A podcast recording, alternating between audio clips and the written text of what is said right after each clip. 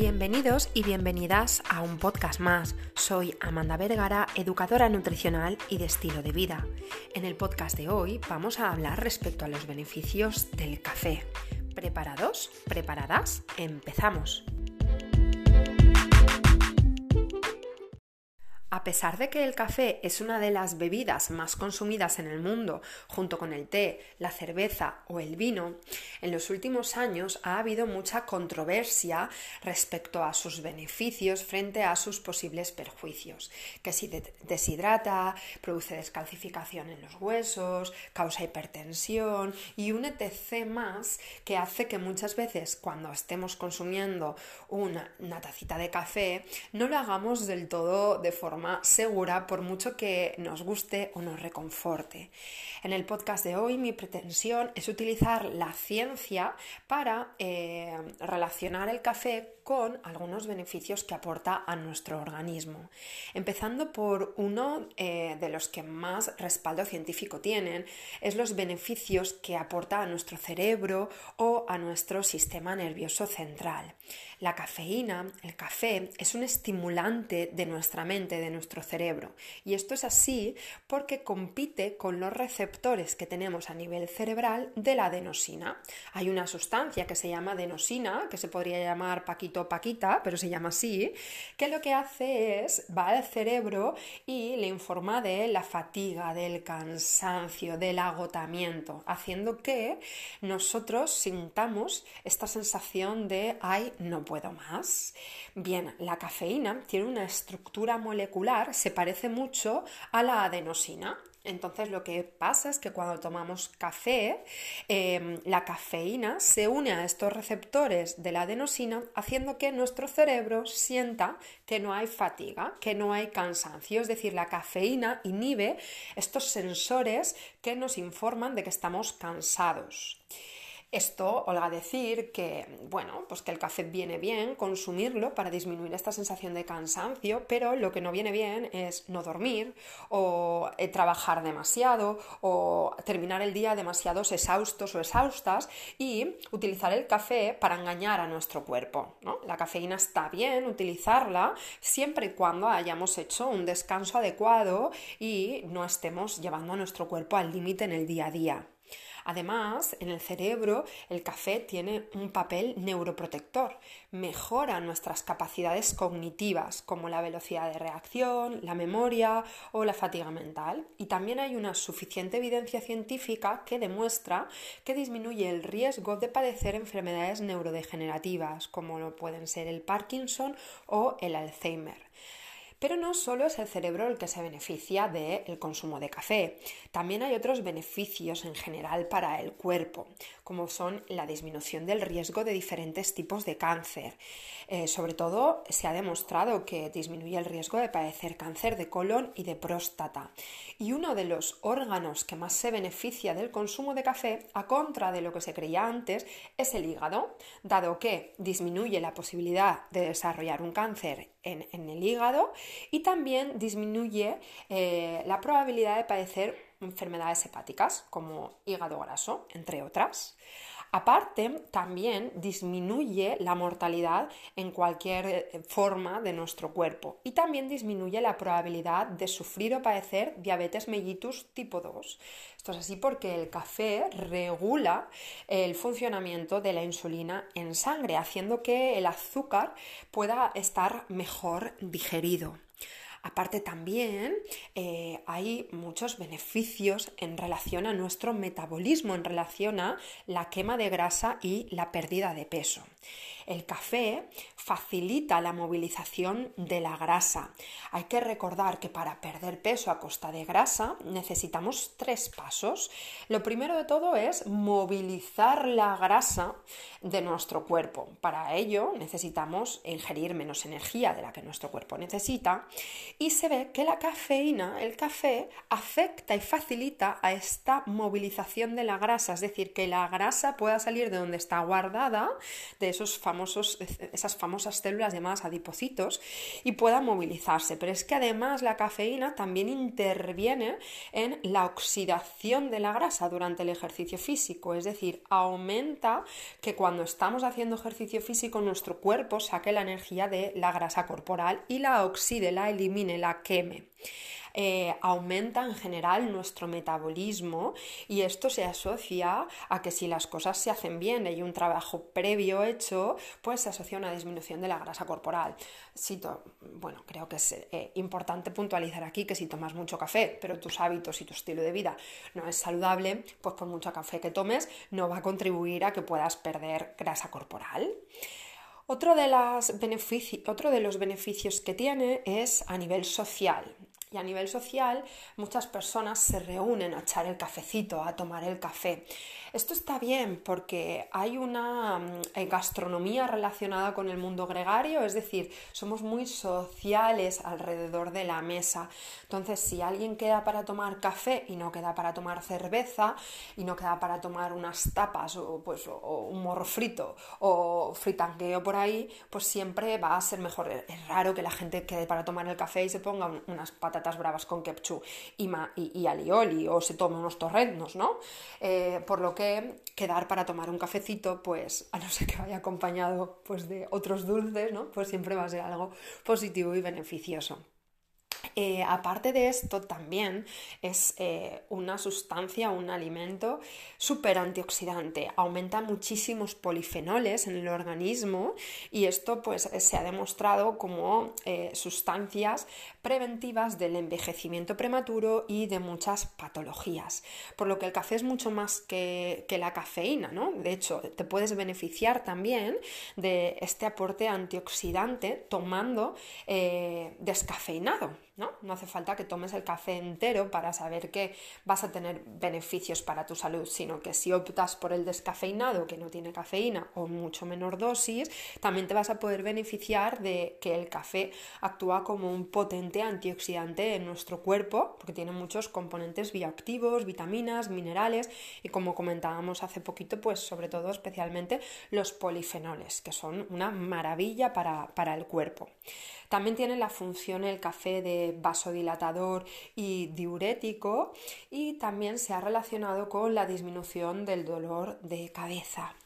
Eh, mención aparte e importante tiene la cafeína en el rendimiento eh, físico, en el rendimiento deportivo. De hecho, el café o la cafeína eh, es uno de los mejores suplementos deportivos en los que sí que merece la pena invertir dinero y prestarle atención. Tiene infinitos beneficios para el rendimiento físico, pero los más importantes son desde una mayor tolerancia al esfuerzo y al dolor eh, que nos produce un entrenamiento deportivo. Esto es así porque aumenta la dopamina y la adrenalina. También eh, actúa en el aumento del reclutamiento de las unidades motoras, es decir, aumenta que el músculo se pueda activar y esto hace que el rendimiento sea más eficaz y eficiente. Y disminuye el dolor muscular asociado al entrenamiento, facilitando que podamos realizar un mayor trabajo y esto hace que, pues, si no percibimos tanta fatiga muscular, tanto agotamiento muscular y disminuye nuestra percepción del dolor en el entrenamiento vamos a poder aumentar las ganancias de fuerza o mantener ese rendimiento o ese entrenamiento durante mucho más tiempo porque no nos sentimos frenados al sentir esa fatiga central. Eh, hay una dosis recomendada previo al entrenamiento o a la competición adecuada de cafeína. La dosis recomendada, eh, todos los estudios científicos señalan de que es entre 3 y 6 miligramos por kilo. Es decir, si pesamos 60 kilos, deberíamos consumir entre 180 y 360 miligramos antes del entrenamiento o la competición. Siempre es importante puntualizar que si empezamos a utilizar la cafeína para favorecer nuestro rendimiento deportivo, deberemos hacerlo por el intervalo inferior. Es decir, en este ejemplo que hemos puesto de eh, si pesas 60 kilos deberías consumir 180-360 miligramos, eh, deberíamos de empezar por probar los 180 miligramos antes de meternos los 360. Esto es así porque disminuimos la posibilidad de que hayan problemas gastrointestinales o que haya una estimulación excesiva. Después, progresivamente, si ves que toleras bien la cafeína, puedes ir aumentando los rasgos de ingesta.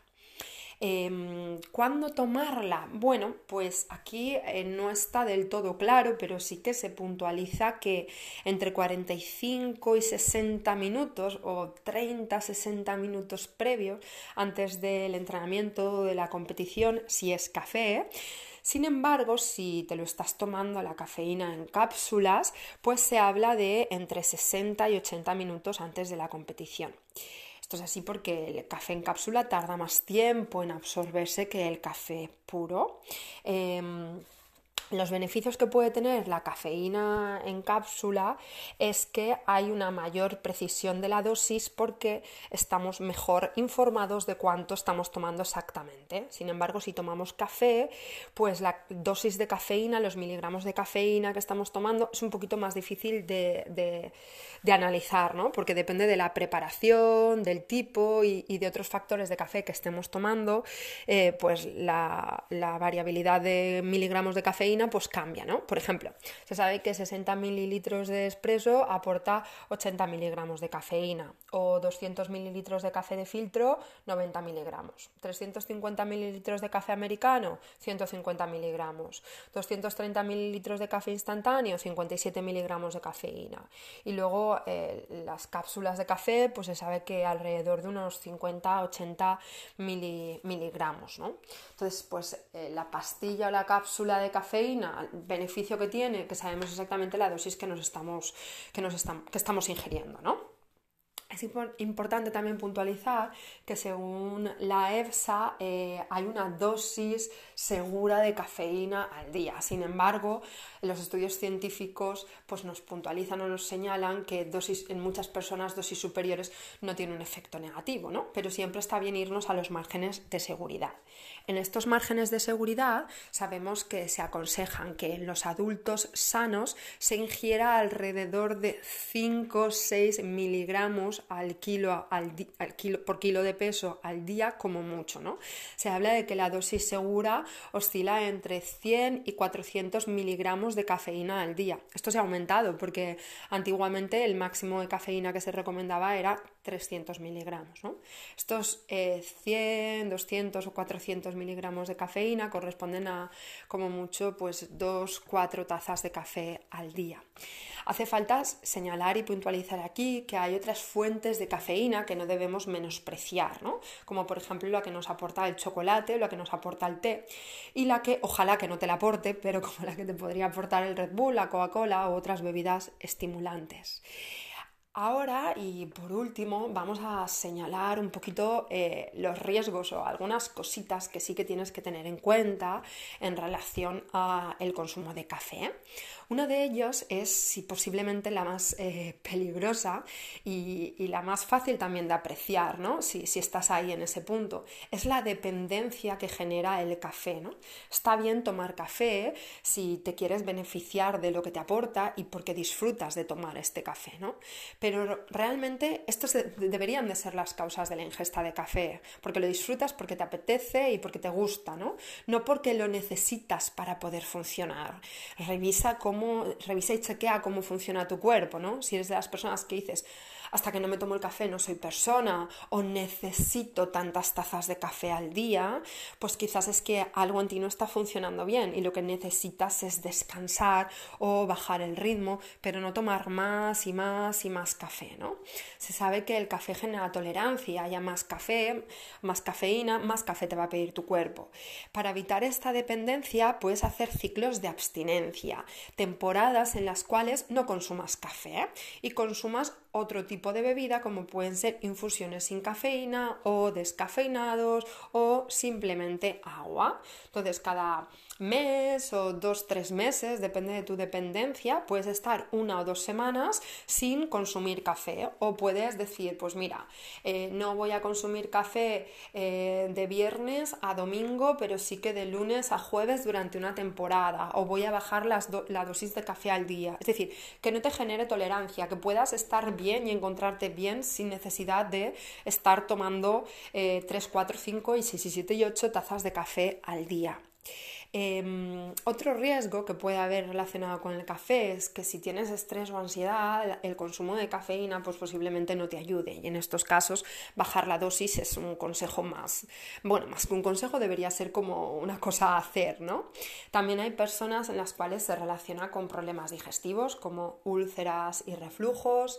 Si tienes problemas de sueño, pues tomar cafeína posiblemente no te ayude y quizás debas tomarla bien a primera hora de la mañana, pero ya no consumir mucho más allá de la 1 2 del mediodía. Se sabe que la cafeína, el café, tiene una vida media de alrededor de 4, 8 horas. Esto significa que depende de, la persona, ¿no? Pero significa que a las 4 o 8 horas de haberlo consumido, pues ya el cuerpo ha eliminado por lo menos la mitad de la dosis. Entonces, si te tomas el último café a las 5 y te vas a dormir a las 10, pues ahí todavía tienes cafeína en sangre, ¿no? Y quizás para conciliar el sueño, pues no sea lo más recomendado. Cuidado, cuidadito con el azúcar en el café, porque entonces mm, no te beneficias de muchas de las cosas que sí que te aporta el café, ¿no? El café, el buen café, se toma solo, sin azúcar y sin edulcorantes. Si no, te acostumbras a este sabor tan fuerte, pues puedes utilizar edulcorantes, pero mi consejo es que el café sea solo. Recuerda, recuerda que el café eh, influye y posibilita que haya un mejor funcionamiento de la tolerancia del azúcar en sangre. Si te tomas cuatro tazas de café al día y te pones un sobre por taza, pues bueno, mm, por hacer, por arreglar un rotazo es un descosido. Entonces ahí el café deja de ser beneficioso. Cuidado también con el riesgo que tiene para el medio ambiente, porque nos hemos hecho muy cómodos y las cápsulas de aluminio y plástico pueden ser una solución maravillosa para economizar nuestro tiempo, sin embargo, eh, afectan al, al medio ambiente, ¿no? Por lo que la mejor forma de tomar café, por supuesto, es café molido en granos, es la forma más natural y la forma más saludable. Y por último, decirte que, bueno, si te gusta el café, eh, puedes seguir tomándolo de forma segura, teniendo un poquito en cuenta todas las cuestiones que hemos comentado, pero que si no te gusta y no estás acostumbrado, tampoco te tienes que ver forzado al consumo de, al consumo de café, ¿no? Hay otras sustancias, alimentos o estilos que te pueden también ah, proporcionar beneficios sin estar eh, teniendo que depender de esta sustancia.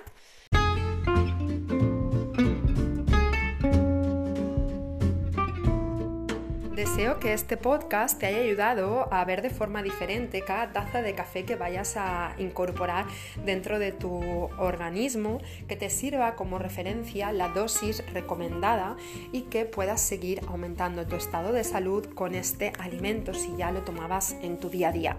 Nos vemos la semana que viene con nuevos episodios.